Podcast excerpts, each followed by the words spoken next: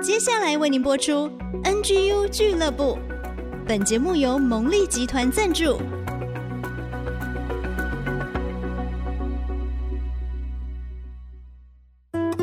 追出职场的坚持，追出家庭的温暖，追剧追出你的竞争力，加添你的软实力。请听追剧神器。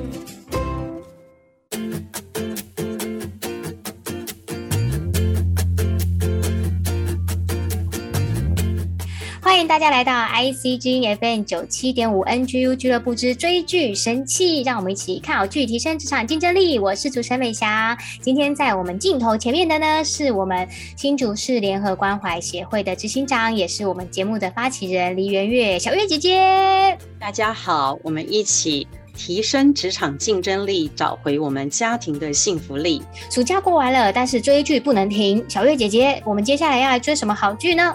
哎，我看到一个职场人说，下班后最喜欢的第一个娱乐就是追剧。好，好，那我们今天来追一个，其实是动画，但是是拍给大人看的，嗯，叫《儿时回忆点点滴滴》。嗯，小时候有看过。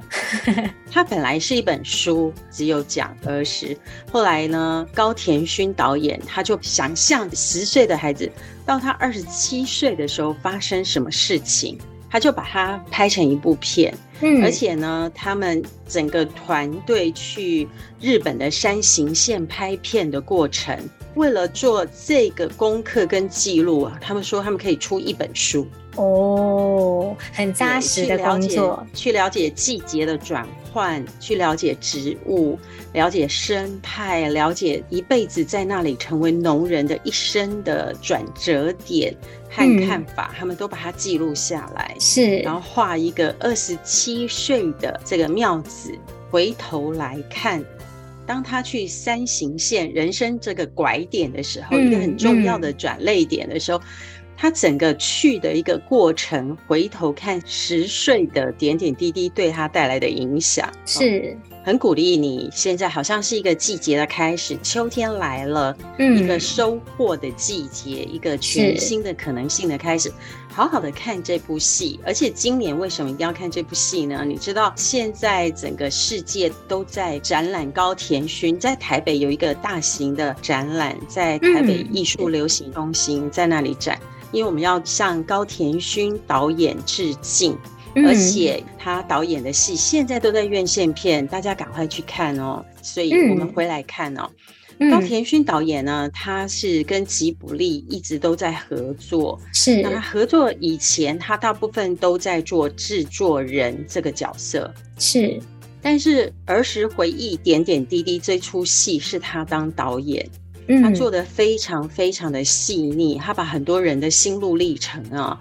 就透过这出戏讲出来，最重要是说，当你二十七岁真的要踏进你人生最关键的决定，你要找到你安身立命的角色的时候，你需要倾听你内心那个最真实的声音。嗯、你以前最深的挫折，你今天之所以成为你，是发生了什么事情呢？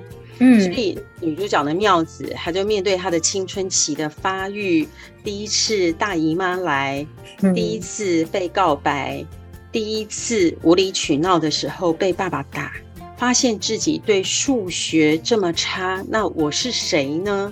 因为她的姐姐是资优生，嗯，所以姐姐看到他数学考二十几分，我不知道你们分数学的怎么样，就是分数的除法的那个阶段。忽然觉得，原来我这么差劲啊！原来我这么没有能力学习，嗯，因此对自己是一个非常负面的评价。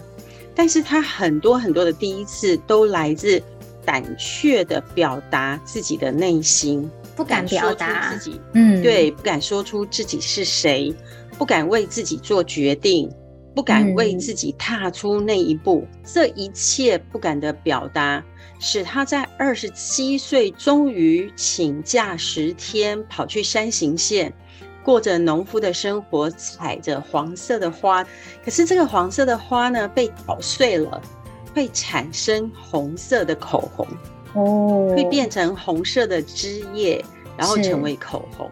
他去探索这个转变，就好像他自己一直活在十岁、十一岁的挫折里面。嗯，他去探索自己怎么样转变，从毛毛虫破茧而出变成蝴蝶。当他去探索这个过程，就如同这个黄色的花，怎么让自己捣碎了变成红色的汁液，成为口红最佳天然的一个产品。嗯，这个过程他就找到了他自己，他就坦率的接受自己，并不想要跟别人一模一样，嗯，就是走一样的套路，嗯，走在别人的路上。他觉得他一直都在。因为别人的要求，别人的给他的框架，家人给他的框框，使他一直活在不是真实的自己的状态。终于在二十七岁的这一年，因为休了一个十天的长假，在三行线的里面，为自己做一个决定，就是我要挥动我的翅膀，我要开始飞翔。每一次他就讲到他的童年的时候，他姐就跟他说：“哎呦，你怎么还在背这个过去？你怎么一直不断不断的回头看？” 那他就发现说。他的困惑没有得到解决，所以那个包袱就一直没有放下来。嗯，而且其实身边的人都看得出来吼。对，但是身边的人并没有听懂他里面的包袱是什么。嗯，只知道他有包袱，可是不懂他发生什么事。一次是他别科很好，妈妈都没看到，妈妈就皱着眉头说：“你为什么某一科又不及格了？”他就非常的沮丧。那有一次是他数学不及格，就是那个除法，嗯，然后妈妈就非常打击，就跟姐姐说：“你好好教他好不好？”他姐姐就好像遇到怪物一样，就我们家从来没有人数学不及格，你居然是二字头，这是一件很糟糕的事情。妈妈是不是他小时候跌坏了头啊？你要带他去医院做检查啊？哎、欸，后来我听过很多人说，那个分数的除法这个门槛，让人进入一个低潮。像我本身在这个低潮之后呢，就根本没有再 care 了。数学不会背叛你，嗯、因为不会就是不会。耶、yeah！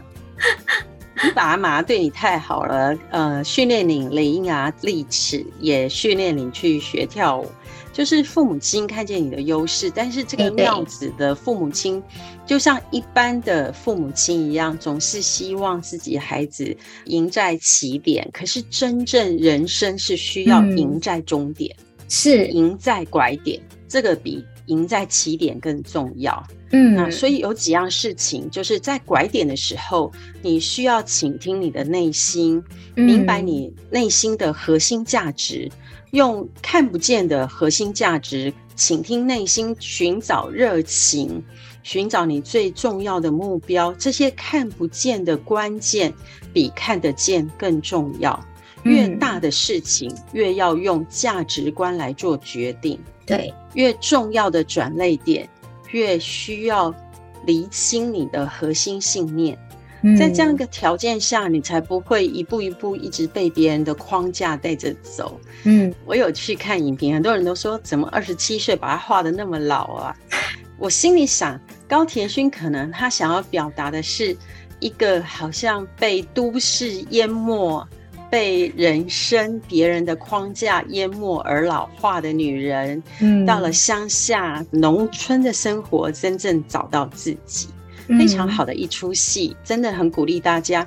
所有吉卜力的动画，最最推荐这一出，哦，是我最喜欢的一出戏。儿时点点滴滴。嗯嗯，谢谢小月姐姐帮我们的介绍啊。其实我觉得真的是这样子哎，就是说，呃，年轻的时候很容易受到大家的指导期，别人觉得你适合读什么啊，或大学选什么科系啊，甚至工作啊，也会听哥哥姐姐啊、亲戚朋友们的推荐。其实往往就丧失了自己去思考的能力。那真的，我自己也感觉，人往三十岁靠近的时候，开始内在的那个自我会不断的呐喊，你没有办法忽略它的存在在了。就是刚才讲他二十七岁吧，我觉得那真的也是一个拐点，就是你会开始要去正视你内在的声音，倾听自己，就找回自己内心的动力。可是我觉得，很很多时候我们刚开始会有一点害怕，害怕要倾听自己的声音，因为我要做选择，我要做负责。